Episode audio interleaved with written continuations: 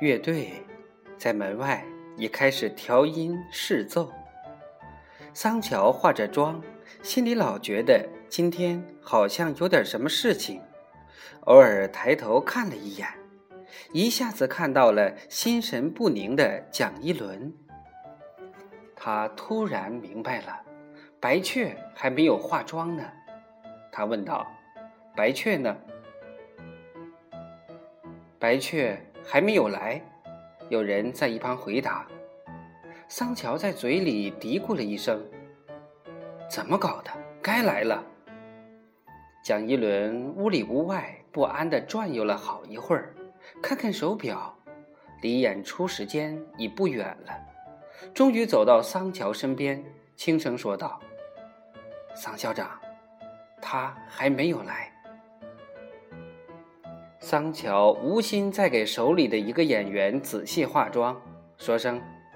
行了，就丢下那个演员，对一个叫二栓子的演员说：“二栓子，你去家找他吧。”二栓子上路了，桑乔追出来：“快点儿！”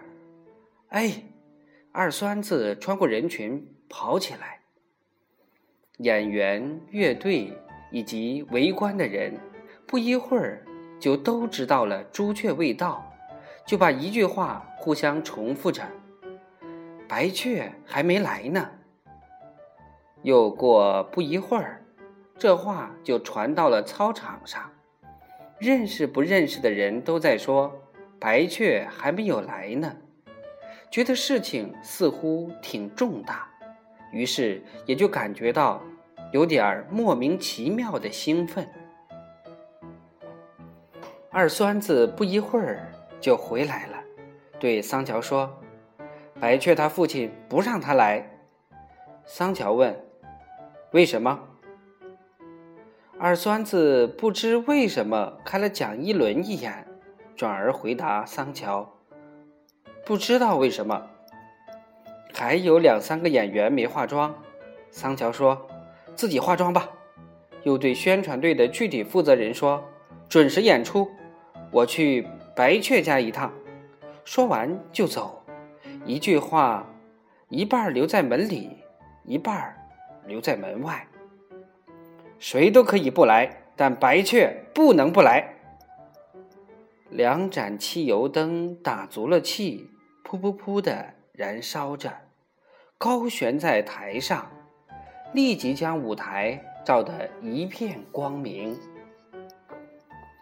演出准时进行，台下的人一边看演出，一边互相问：“白雀来了吗？”台后的演员也在相互问：“白雀来了吗？”桑桑看到蒋一伦吹笛子时，不时拿眼睛往通道、往操场的路上瞟。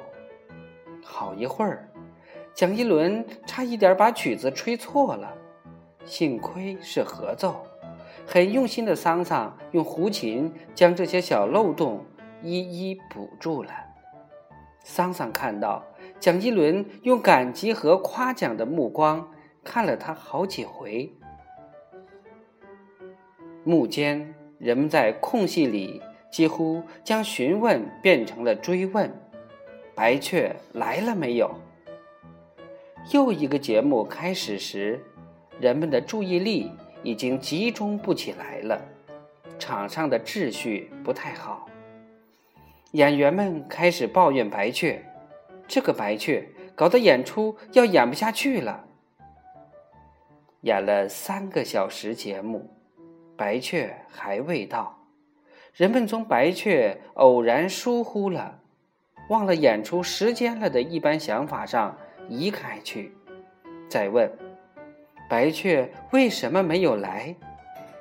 大家都认为是有原因的，便开始了猜测，心思老不在台上正演出的节目上，仿佛他们今天来这里不是看演出的，而是专门研究白雀为什么没有来这样一个问题的。当他们听说白雀是被他的父亲白三。拦在了家中时，猜测就变得既漫无边际，又十分具体了。台下叽叽喳喳，想看节目的人也听不太分明了，注意力反而被那些有趣的猜测吸引了。因此，这时台上的演出实际上已没有太大的意义。台前台后的演员都很着急，白雀怎么还不来呢？忽然有人大声说：“白雀来了！”先是孩子们差不多齐声喊起来：“哦，白雀来了！”大人们看也不看，就跟着喊。众人都望着路上，台上的演员和乐队。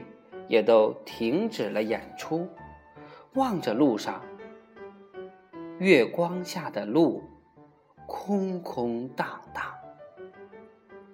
哪儿有白雀？没有白雀，胡说的！满场的人去哪儿找那个胡说的人？众人只当穿插进来一个节目，这个节目让他们感到了一阵小小的冲动。